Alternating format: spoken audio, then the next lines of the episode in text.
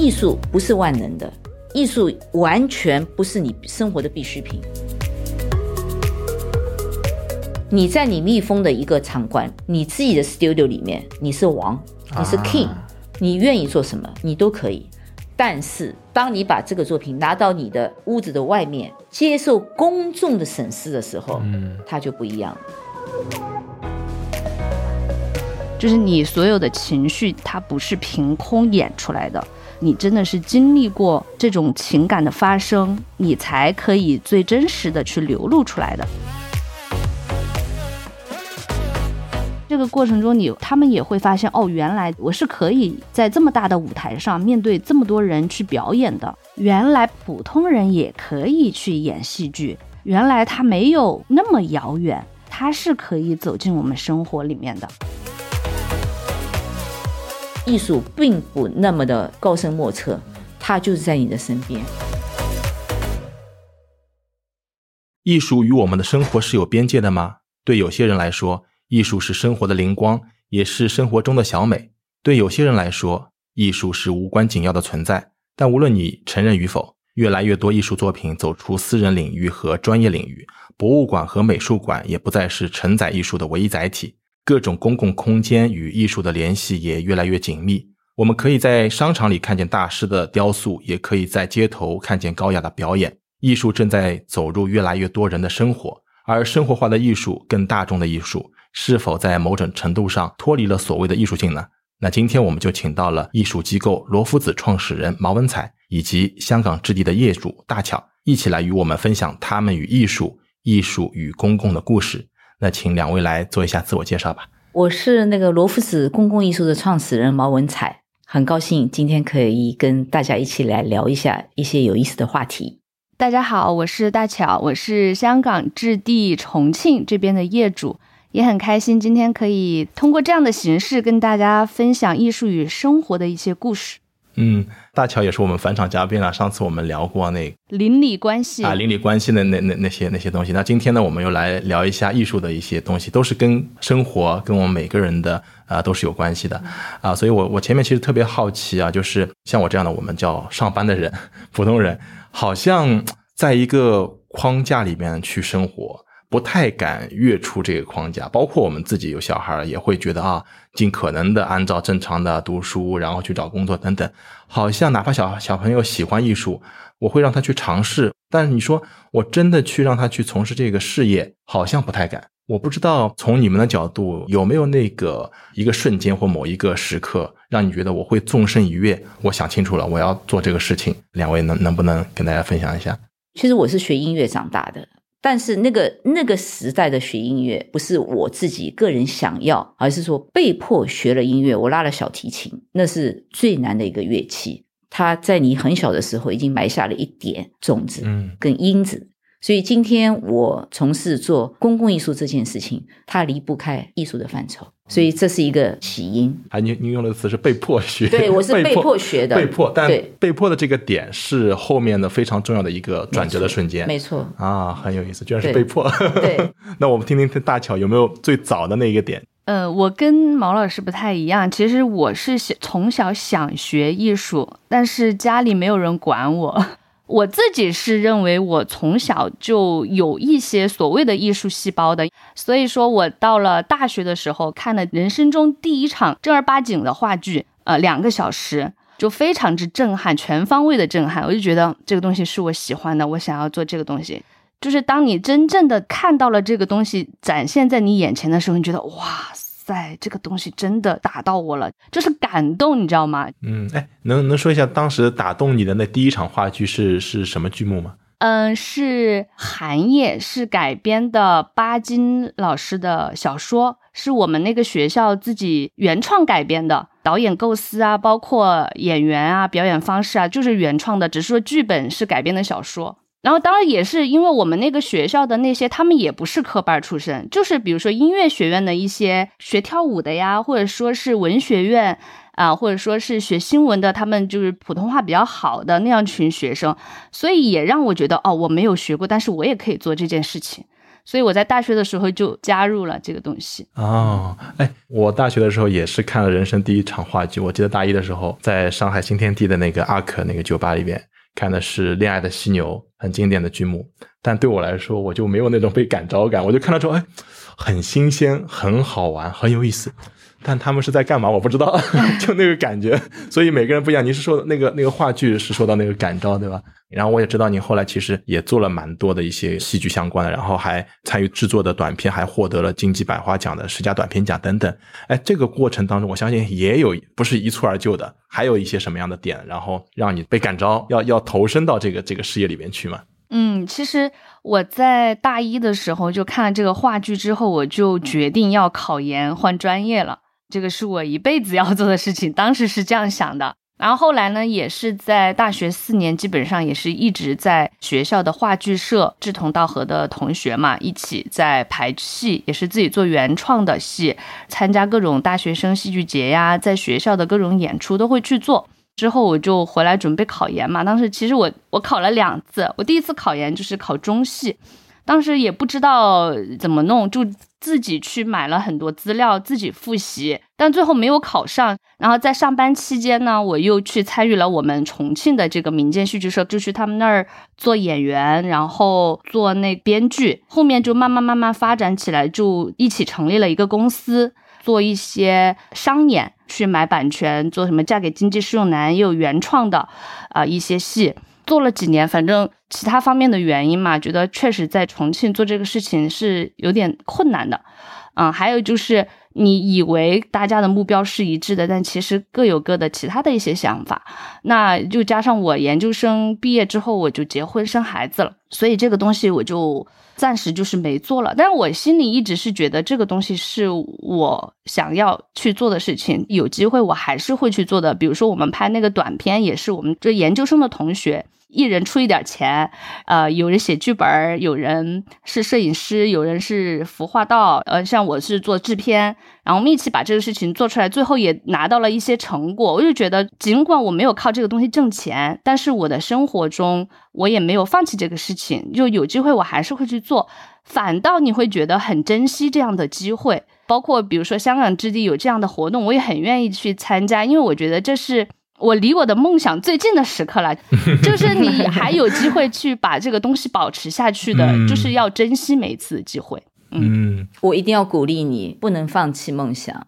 我拉了十八年小提琴，我放弃了三十年，今天我特别特别强烈到我要把它恢复，因为大概十几二十年前，我收养了几个艾滋病的小孩，嗯，认养跟领养是有差别的，所以呢，我是每年我去四五次。我要去看他们，所以我当时有个强烈的愿望，就是说，除了我出一点钱，我还能做什么？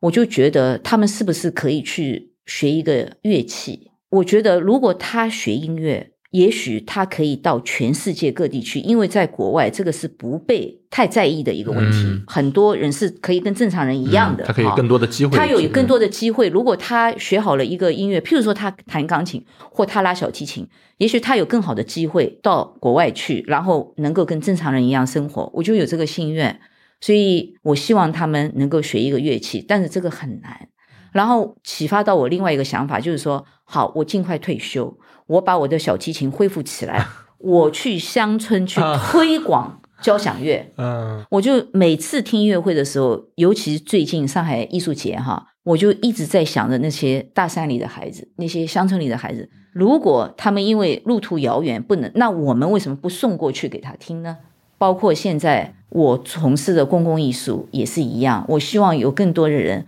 艺术它不是你们想象的那么深、那么奥、那么远，嗯，它就在你身边，嗯。两位都特别有少年感，就是没有那种我我要要什么，我就是想要干这个事情。对，那叫赤子之心。赤子之心，对对对。我之前也有像毛老师这样的想法，想要把戏剧带给更多的人，所以早期创业的时候有想过做教育戏剧。不管是小朋友还是成年人，都可以更多的去接触到这个事情。但是后来发现，就是你没有实力，也没有那个经济能力去做，所以说比如说像我现在我自己创业，我就想挣更多的钱。等我等我财富自由了，财富自由了，我就我就去做这些我想要做的事情。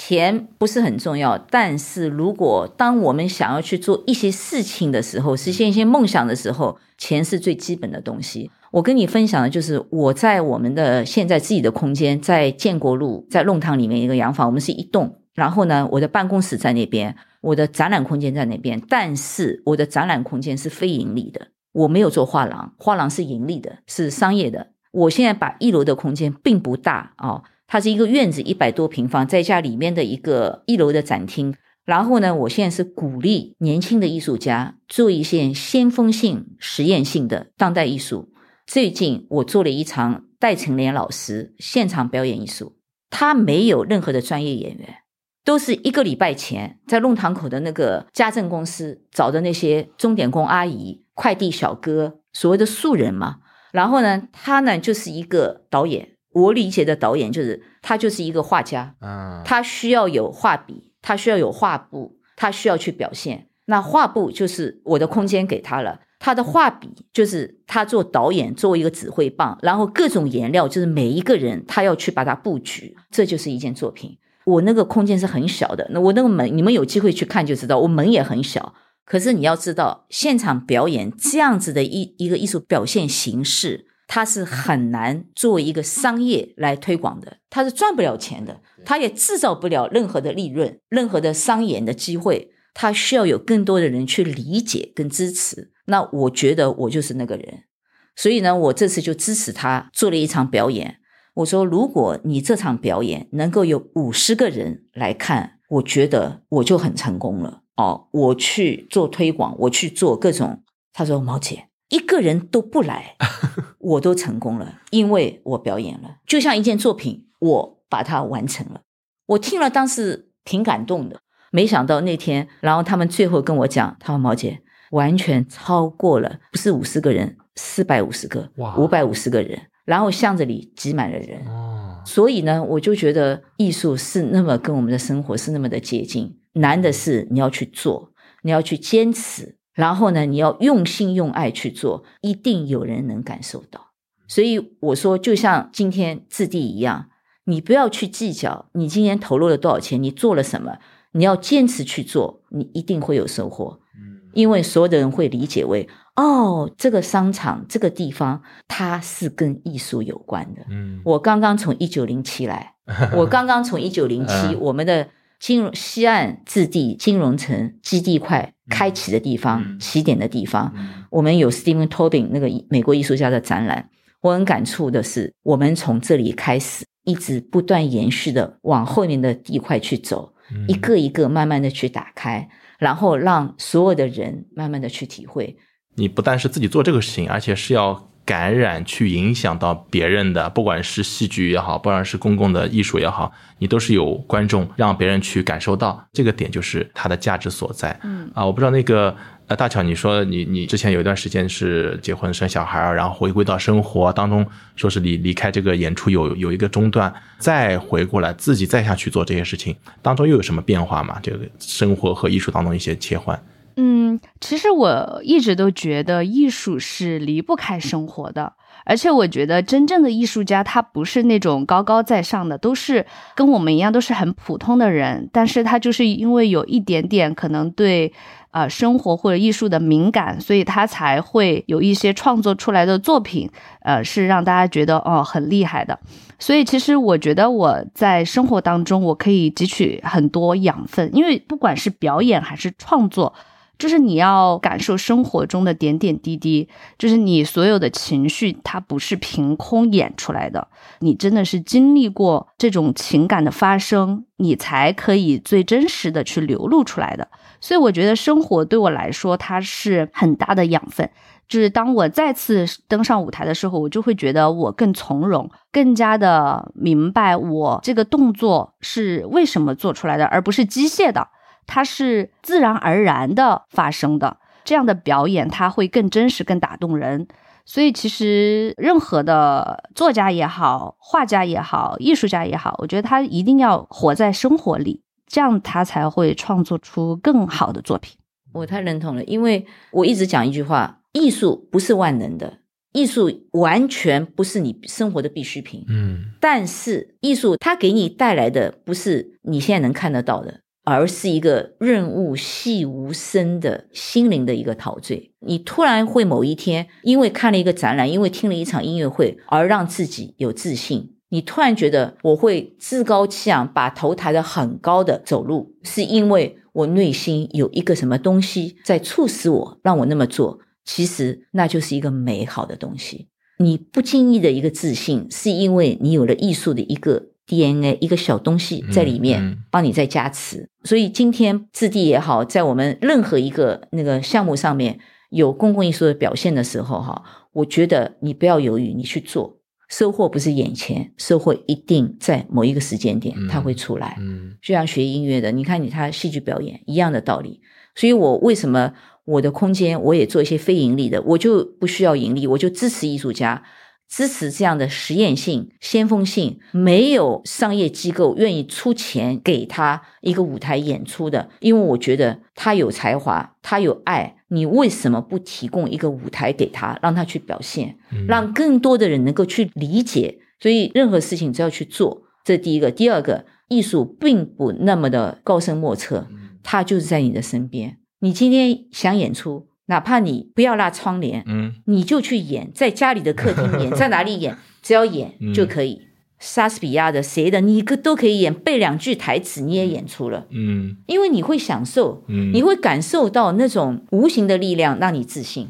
我我我看大小刚才听到这个，马上流露出微笑出来。眼睛都亮了，对不对？呃，我我就想分享一个，我前段时间我老公过生日，啊我带我儿子给他演了一出《西游记》。太真的棒啊了，太棒了！嗯 就是当时我也问我儿子，我说你想给爸爸送什么生日礼物？他说我想给他演《西游记》，我想演孙悟空，嗯因为他那段时间就刚好在看《西游记》的动画片。其实他呃看舞台剧的时间不多，但是呢，我觉得他还是有一点小小的这种喜欢的，因为他。也经常说我是孙悟空，然后拿着一个，我小时候也是演孙悟空，哎呦觉得是搞搞嗯。搞笑了。我小时候也是喜欢表演孙悟空，就是 呢，他他会用自己用乐高做一个金箍棒，嗯，他还有服化道哦，真的，他还让我给他做面具，然后他自己画画了，我给他做成面具，然后他演孙悟空，我演猪八戒，嗯然后在他爸爸生日的时候给他演了一个片段，我当时也是觉得得 特别神奇，因为其实我没有刻意去引导我儿子一定要喜欢戏剧这件事情，就是。对，但是他自己做了这个事情，我觉得还让我挺惊讶的。然后我觉得说，可能在某些方面，他也遗传了我我的这一些，定是的，就是对热爱吧，这样子。我觉得不只是遗传，还有一个环境跟成长的背景，这个都是一气呵成的呃，。真的我我相信那个那个场面，你老老公生日那个场面，全家人这个高兴那个感觉，快乐这个快乐的感觉真的是无以言表这。个就是魅力，这就是艺术的 艺术的魅力对，呃，中国有一些地方的一些民间的戏曲很有意思，他们会怎么样？比方说，呃，有一出剧是讲的曹操要留住那个关羽，里边台词是戏文，大致意思是这样啊，你大兄弟你留在我这边，每天好吃好喝给你，你嫂子每天给你下面条，真的就觉得完全是出于民间的一些想象，对吧？曹操不可能说这样的话，但是这样的一些戏剧表演让看的人能够很开心，正经的戏份大家不会感动，不会有有有那种欢笑出来。啊，所以刚才大脚说的那个场面，我就觉得是不是真的是所谓的戏剧也好，艺术，它就来自原来非常质朴的，就像小朋友给爸爸过生日一样，就像一些游吟诗人要记录一些事情，他只是通过一些方法把它记录下来。是的，是的。就像我从事公共艺术这么多年哈，公共艺术它是一个很奇妙的一个发展历史啊，尤其是欧洲，它有很多的那个街头的雕塑，嗯什么一八几几年、一七几几年，然后那个呢，对他们来说这是稀松平常。他用 monumental 就是那个纪念碑式的一个雕塑，它也许在记载一个历史，或者它记载一个地方史，所谓最初的公共艺术。嗯然后因为职业的关系，我会出差到很多地方，有的时候开车，我喜欢开车，但是我不在城里开，我都到那种三线、四线、五线小城镇。然后你下了高速，哇，突然看到一个好大的桃子，好像《西游记》里面一个蟠桃那大大的一个，嗯，就是很具体。也很民间，嗯可是它有一个功能性的时候，就是我这里有桃子，嗯 这个很好啊。嗯因为我又是做广告的，所以我觉得这是一个很好的行销行为。那慢慢慢慢，我会去思考一个问题，就是说，OK，我知道了这个地方出桃子，那是不是它可以让这只桃子长得更美一点？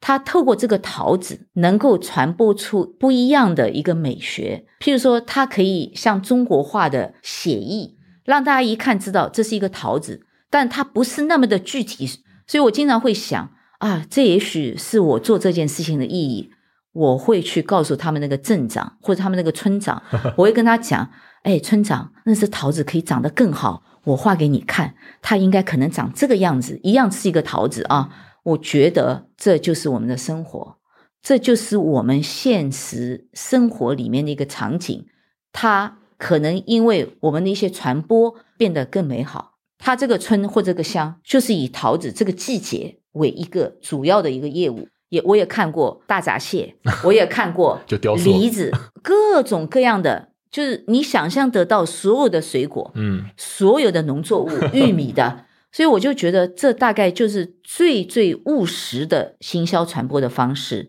这才是我们今天来做公共艺术的一个意义吧。他在宣传我这个村出桃子的同时，我可以借着他这股势力去让这只桃子变得更美，这就是我做这件事情的意义。嗯，去做一个游说，或做一个宣传，或做一个具体的事情。你你你举的这个例子让我特别的受启发，或者想通了很多事情。就是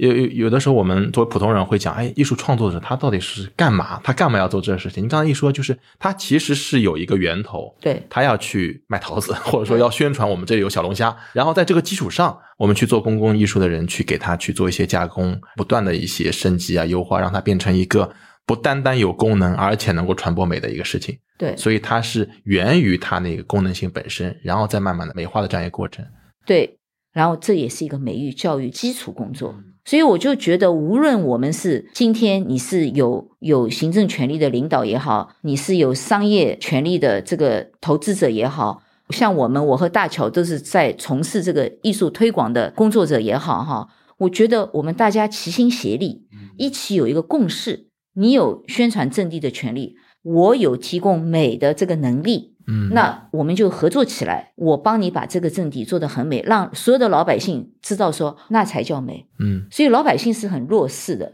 你今天丢一个东西在那边，他认为哦，被动的去看被动的去看，嗯你知道吗？所以我任何一件作品出去的时候，我会很敬畏。我觉得是不是达成了那个目标？我是不是为所有的上海？那我在上海做这件事，如果我去重庆，是不是我为重庆人民、上海人民带来了一个真正的符合审美情趣的一个东西，帮助到他认识到美育教育的一个重要性？嗯，那我我可以分享一下我现在的工作，我觉得也是在做美育教育这件事情，因为我现在是一个买手店嘛，主要就是卖衣服。但是呢，其实我们卖衣服跟别人也不太一样，我们会去根据客人他自己的身材也好，他肤色也好，去给他做最适合他的搭配，也会教他们怎么搭得更好看，怎么在不同场合展现出最自信、最美的自己。然后你会发现，有一些客人一开始来，他可能就不太会打扮自己，不太会穿，但是时间长了之后，你会发现他越来越好看了，而且越来越自信了。嗯为什么我能坚持做这件事情？我会觉得它跟我想要做戏剧有一点异曲同工，就是可能我做戏剧是给大家去宣传，或者说是让大家知道，哎，戏剧这个东西它有多美好，或者说多么的能够触达我们的心灵，或者说带来一些审美上的愉悦。但是我做这件事情，我卖衣服这件事情，我觉得我也可以让我的顾客，让他们也能感受到美好，也能让他们提升一定的审美。所以我觉得这个事情能让我坚持下来，中间也是会相通的。同意，嗯同意，同意。每年每年，像我从现在开始，每天都跟我自己讲，明年我是不是可以退休了？可是每每看到路上也好，公共场合也好，有很多那个这个艺术作品做的不好看的时候，哈，我就感觉啊，也许我来做会不一样。有的时候就脑子神经病，有什么哎，你别管了，你管那么多干嘛？你要退休你就退休吧。可是有的时候就很忍忍不住，所以这也是在矛盾之中，有一种社会责任感。对吧？是不是？就是刚才您提到关于公共空间的一些艺术和雕塑，因为我们知道香港置地的这个吴墙美术馆的这样一个理念，就是拆掉围墙的这样一些呃艺术空间。那其实静安雕塑公园也是一个很很有特色的一个地方，它是拆掉了一个围墙的这样一个雕塑公园。能能给我们介绍一下它的这样一个故事吗？这个话题啊，要讲的话，我觉得我大概五个小时也讲不完，我只是浓缩一下哈，因为。这个项目我跟了十四年，哇，每两年一届，第七届哈。那我们的艺术家的资源已经到了大概六七百位了，上千件的作品。我只能说留下的，已经撤走的话呢，讲了也没有太大的意义。进北京西路五百号进去有一个叫中文名叫慈航，英文的名字叫 Ribicon 就是灯塔。那这件作品呢很有意义。当时呢是一零年的时候，跟政府讲讲的很清楚，它是一个 installation，就是一个。装置作品，嗯，那这个装置作品呢，它的安全保险期是两年，两年之后是要拆掉的，但是到今天都没拆。当时跟政府讲的时候呢，他们就觉得要想一个永久的，但是由于预算的问题，没有办法做金属的。现在这件作品是全部是木的，你现在还进去看，它还在。然后为了让它不拆，我们不断的在加固。就是原本它是木的，现在每一根那个柱子上，我们都加了那个角钢、工字钢，各种钢在往上加。第二个呢，就是说在奉贤，因为我们呢在零九年，我们投资了一个工厂在奉贤。嗯，这个工厂投资的目的就是为了解决一个很现实的问题，就是我们希望邀请更多的国际艺术家到工厂来完成他们的作品。如果没有疫情的时候，我每年差不多有一个季度是在国外的。嗯，我们就看各种艺术家工作室，然后艺术工厂、艺术机构、美术馆。然后呢，我们看了国际很多的工厂，就是艺术家去加工的一个艺术工厂。我们觉得国内的工厂，无论从工厂的管理、工艺、你的技术、你的原材料都不够。所以我们在零九年自己投资了一个工厂在奉贤。当时呢，我们在奉贤呢，就是很有趣。奉贤有一个上海之鱼，嗯哦，对，我知道，对吧？上海之鱼有一个很大很大的那个，在市区无法想象的，你知道吗？他要做一个雕塑展，我们工厂在奉贤，我们当然理所不让，所以我们就做了那个展览。其实那件作品最初是在静安雕塑公园的一个大的湖里，然后大概有八九米高，然后下面还有一个二十尺的 container，它是爬在那个 container 的上面，所以就变得十几米高。他是一个英国的年轻人，三个人，他们是一个 group。然后那个年轻人就跟我讲了一段故事，就是说为什么会有这个狐狸的。他的家乡在伦敦边上，大概一百公里左右。在他的祖先大概四代以上，一百多年前，因为森林很多，然后呢就有狐狸进入这个村庄，一直骚扰到他们的生活，但他们就觉得很讨厌，然后全部村民团结起来干掉狐狸，把狐狸全部都赶走，然后后来就开始宁静下来了，嗯，狐狸就不来了。狐狸不来以后，大家都觉得生活中缺失了一点什么。然后呢，就等到他父辈的时候，他们又希望有狐狸来，然后能够是不是可以做到大家和平相处？所以他希望呢，能够有一个这样子的一个作品，能够让狐狸回归到所有人的生活中，让大家可以跟自然生态的共处。他到了中国，他就用山东运过来的那个桔杆。做好一个那个框架，然后外面全部用秸秆、稻草来编那个狐狸，糊着眼睛，然后那个狐狸很传神。然后呢，他就需要有很多的帮手来完成这件作品。然后呢，我就发动了我们，我们在庄行新叶村，我发动了村里所有的阿姨，所有的阿姨、妈妈、婆婆，嗯，全部过来编那个东西一起编编那个狐狸。可是我的翻译来不及嘛，然后那个 Alex 跟我说，那个年轻人跟我说。哎，你不要担心了。他说：“我觉得我能跟他们沟通的。”我说：“啊，真的吗？”我真的突然发现，嗯，他就讲他的英文，他讲他的奉贤话，嗯，沟通的很好。我真的是，我就在边上听，嗯，那可以可以，还是可能就是你看一下是不是这样啊？那个说啊，对对对，怎样怎样，就一群人这样跟他讲讲讲。我突然发现，原来在艺术创作的过程中，艺术的语言是如此之好用，嗯，这么容易沟通。他讲他的，他讲他的，但是他们有互相理解啊，很有意思，很有趣。这件作品最后是在上海之余呈现出来。然后呢，因为风险太大了，上海之余的那个南桥新村跟我们的那个庄行的那个新新叶村开车要四十分钟哦，所以我就包了一部大巴，开幕那天，我把所有只要愿意去的所有参与编制过这件作品的阿姨、婆婆、妈妈，全部接到那里。哇，他们那个骄傲的劲在那里鄙视 各种年轻人的动作，就表示这是我做的那种哇，那种骄傲自豪。我突然发现，艺术的语言是如此的有魅力，而且无国界，挺感动的。谢谢毛老师分享。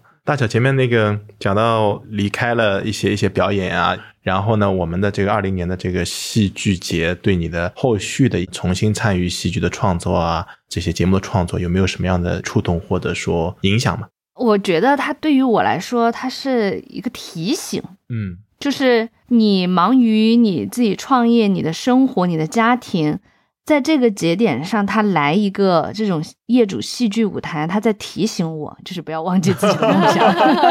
太重要了，太重要了，你要很感恩啊。对，我就觉得就是缘分还没有结束，这件事情可能真的是你一定要去坚持做的事情。就是你哪怕因为一些现实的原因，你没有办法全身心的投入其中，但是。你还是会得到一些机会的。其实这几年我也有其他的朋友邀请我去，因为他们也有一些剧团啊、剧社呀、一些演艺的公司也让我去演演戏嘛。嗯，但我拿不出那么多时间排练，因为我经常要出差，所以我没有办法完全保证我的时间可以在这个上面。我也不想随随便便的去演一个戏什么的。我觉得这个东西，你越喜欢一个事情，你就越不想随随便便就把它做了，而是想要。尽全力的把它做好，所以其实这两个月我们在参加这个业主戏剧舞台，我就是没有出差，我就是哇，全身心投入，全身心 对，全身心投入，就是我觉得要做这个自己喜欢做的事情，必须要全力以赴，不能那种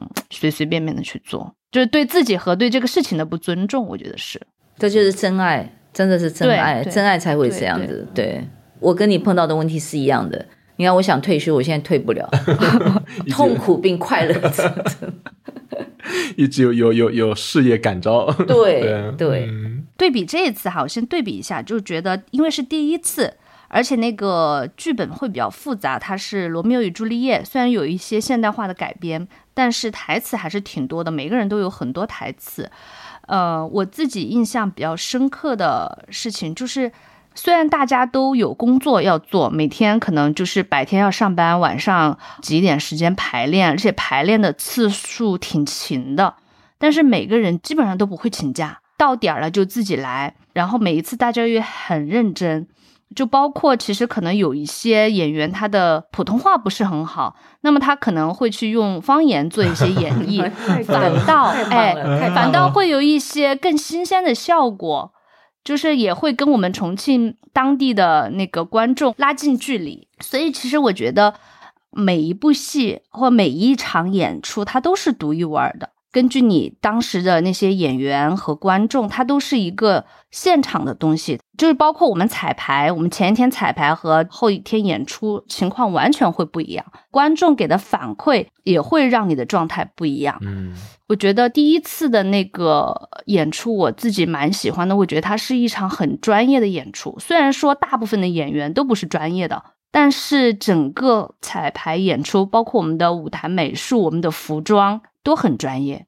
我现在回想起来，我就会觉得很美好，有点把我拉回到我呃以前做商演的那段时间的感觉。然后这一次呢，因为它是一个儿童音乐剧，它会有很多小组，比如说有踢踏舞组、有芭蕾舞组、有我们角色组，还有什么五重奏的组。它排练是分散的，就是大家不是每天都在一起排练的。其实对我来说，我一开始会觉得有点懵，哎。这次跟上次有点不太一样啊，就是大家为什么不在一起排练，而且就比较碎片化，基本上就是周末的时间排练。但这次因为他们这个音乐剧是一个之前在暑假的时候他们已经有商演过的一个成型的东西了，可能他们有自己的安排。啊，我一开始我会心里打鼓，我说这个排练时间是不是有点少啊？大家 最后呃效果会不会呈现的不好？但是我们上个星期第一次就是大家一起来对了一下这个东西，哦，我发现其实每个小组他们都练得非常好啊，自己去练的。对他们这个团队很专业哈，他会有比如说教舞蹈的老师，呃，教声乐的老师，教台词的老师，还有一个导演。嗯比如说今天安排的是踢踏舞组，他就会去给他们排练踢踏舞的部分。好，然后今天是芭蕾舞，然后就是排练芭蕾舞的部分。到那天我们基本上是第一次一起来合一遍的时候，我就觉得哦，大家每个人其实都很棒。因为我只看到了我的这个部分，就是我们角色组的这个部分。这次台词其实不是很多，需要的是更多的是音乐呀、舞蹈啊这些的东西，可能会更受小朋友的喜欢。所以在舞蹈和唱歌的部分是更重要的。那这个部分，因为我没有参与到那个排练的过程，所以我不知道他们的状况，所以我之前就会有点打鼓。但是当我们合在一起的时候，哦。小朋友们都好棒，而且这次好多小朋友 都是那种，我本来想让我儿子来的，我儿子太小了啊啊、他才五岁啊。我希望就是这个活动可以一直持续的做下去，希望有有一天我可以跟我儿子一起在舞台上表演。我觉得这个是呃要满足你的心非愿常一定可以，对，因为我们这一次就有一个大哥，就是跟他儿子一起，他儿子在踢踏舞组还是什么什么组的，然后他在我们角色组，他们排练其实是分开的，但是他们两个可以一起演出，我觉得是一件很棒，的事情。真的好啊，你们这个社区好棒、哦，对啊，人才济济，好羡慕，好羡慕啊，真的太羡羡慕了，好想去住啊。是的，对，就我也我也会发现说，原来我们的邻居这么多，很有才华，而且现在小朋友真的很厉害。我们组有一个小朋友，他本身就是经常跑剧组的，会去演演一些戏、一些短视频。对，上一次我们也一起演了，两年多以前他小小的，现在就是成熟很多了，就会觉得哇，你也在看到一个小演员的成长，挺感慨的。对，哎，发发现两位做的这个事情好像就不像我们普通人上班，你干什么就是干什么的，好像你们做的事情往美的这方面可以去推广、去延伸，没有说一个很明确的一个边界，说我就是做这个事情的，或者我就是开店的，我就是做表演的等等。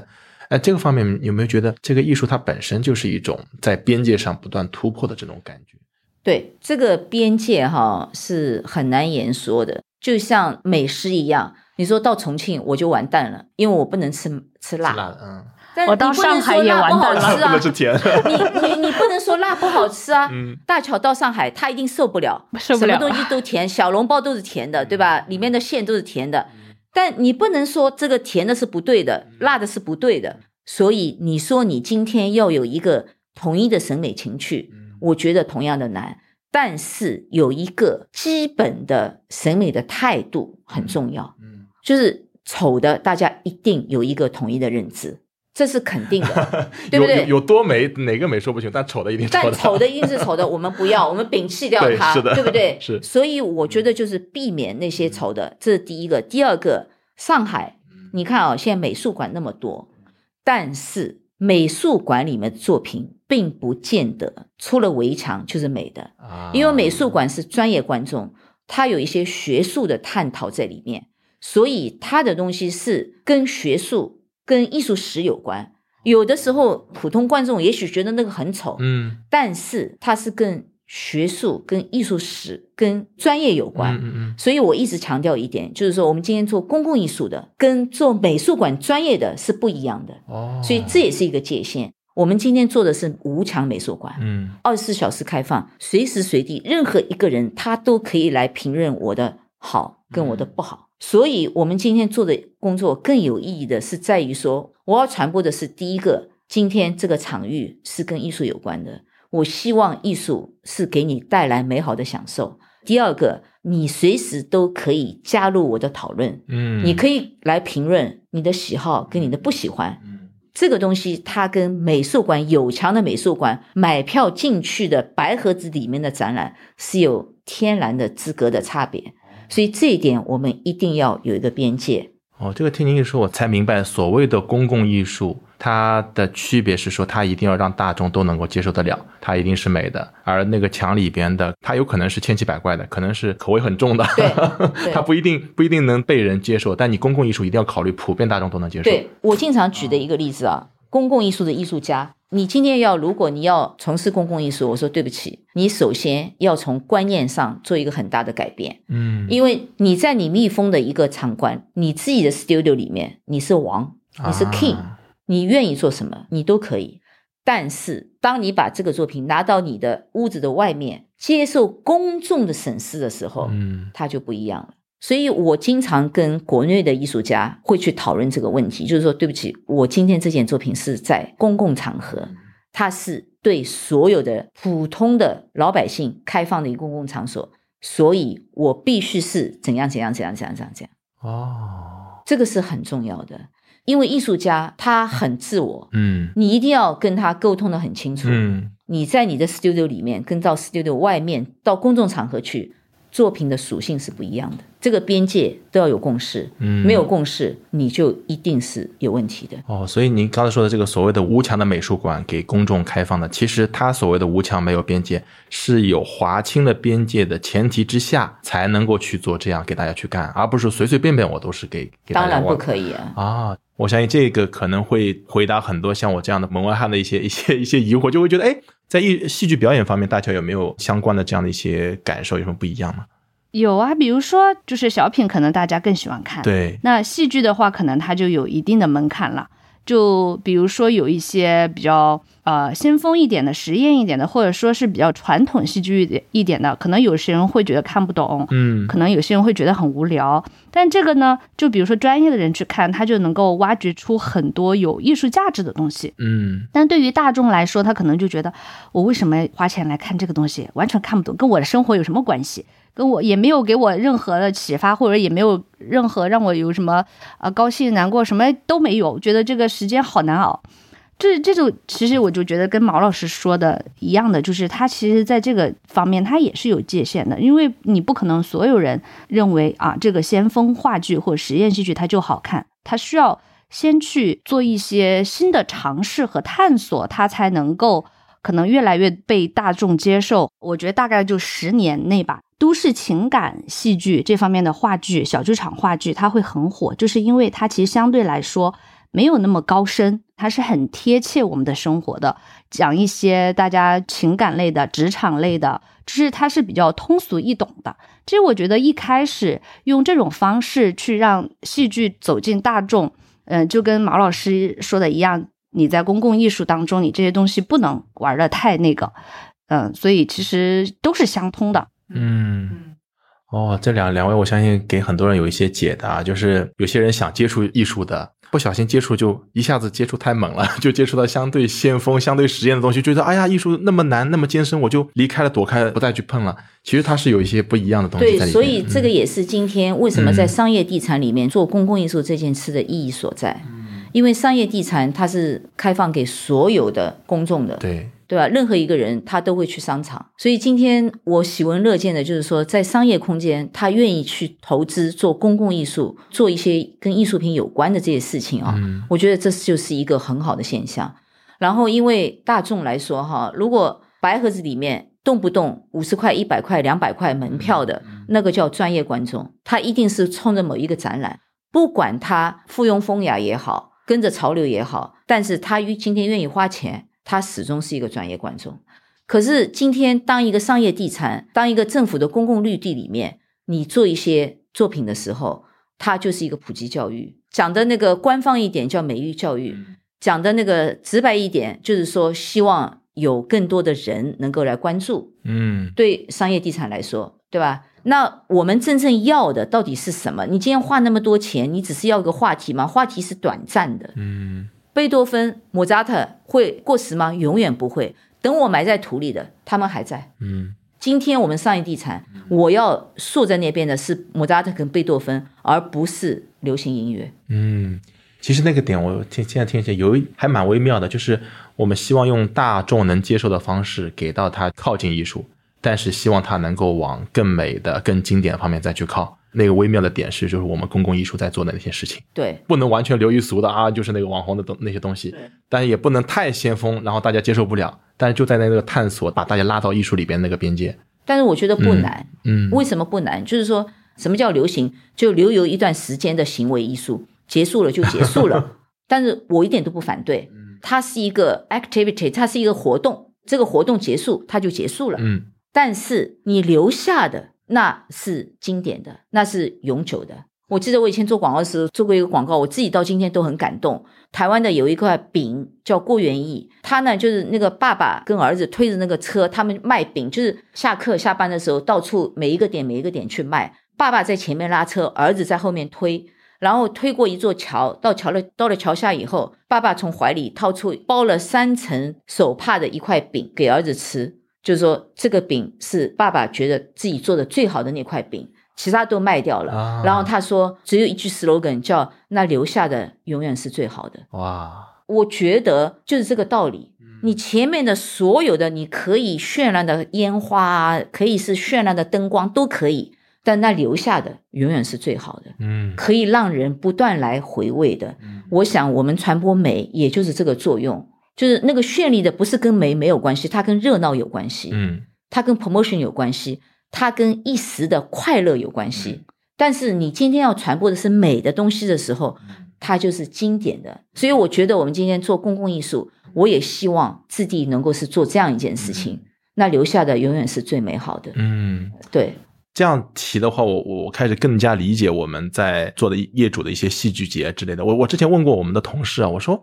我们为什么要去做戏剧节这个事情，有必要吗？然后这个目的是是为什么？有没有人人那么喜欢？我不知道大巧参与的感觉是不是就跟刚才马老师说的，就是一个对公众免费开放的一个接受艺术的一种美育教育，还是说你有更多的体会能谈一谈吗？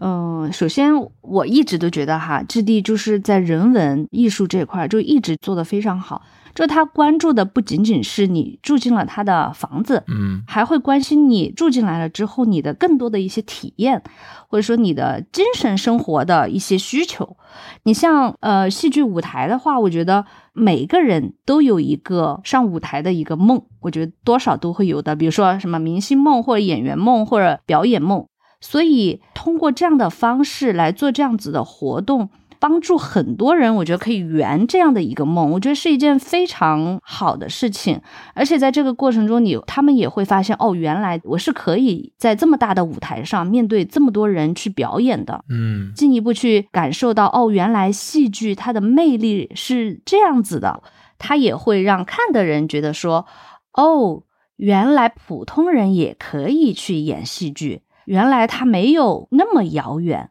它是可以走进我们生活里面的。我一直都觉得戏剧更多的是满足的是我们精神上的需求，或者说一些情绪价值的。就包括我这两天刷到一个视频，就是那个辛芷蕾这段时间有一个话剧刚演完，就演一个律师的戏，然后她一个以一个女性的视角，在这样的一个大环境基本上都是男性的前提之下，他可以把自己的价值体现出来。然后他说，每一次演完这个戏之后。都会有女孩等他出来，然后告诉他说：“姐姐，你演的这个戏真的让我感受到了很多东西，我觉得这个戏它非常的有价值。”这种情况，我觉得就是戏剧总会有一个点是可以打到你，或者让你有一些感受也好，一些帮助也好，觉得这个就是戏剧的魅力。太棒了。嗯。嗯，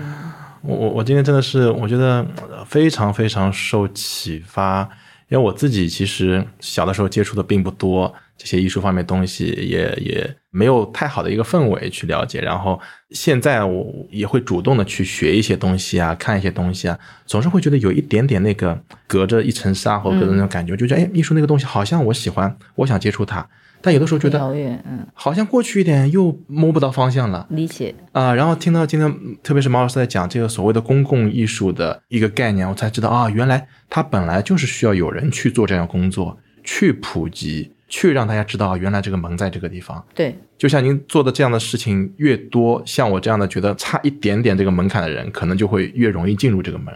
这个就是商业地产今天进入艺术跟公共艺术的利益所在，就它带来的一个对公众也好啦，对城市也好，甚至对美育教育也好，我觉得都是正面的。香港之地一定很清楚他为什么要做这件事。嗯我一直说，艺术的语言是相通的，无论是诗歌的语言、戏剧的语言、绘画的语言、雕塑的语言、音乐的语言。但是艺术的语言相通的另外一个很重要的一点就是培养。嗯当你能够十年、二十年坚持去做这件事情的时候啊，很容易去培养成一个观点，就是说香港置地是一家很有艺术感染力的。哦哇，好艺术哦，好高尚啊，好伟大啊，好怎样？当他能够认知跟艺术有关的时候，他所有的词汇都出来了。美好的东西。所以我们要做一个标杆的作用，就是说，你所有的时代流行的都会过去。嗯，我们希望香港质地留下的永远是最美好的那个部分。这其实我我发自内心的 真的是很感谢，今天收获很大，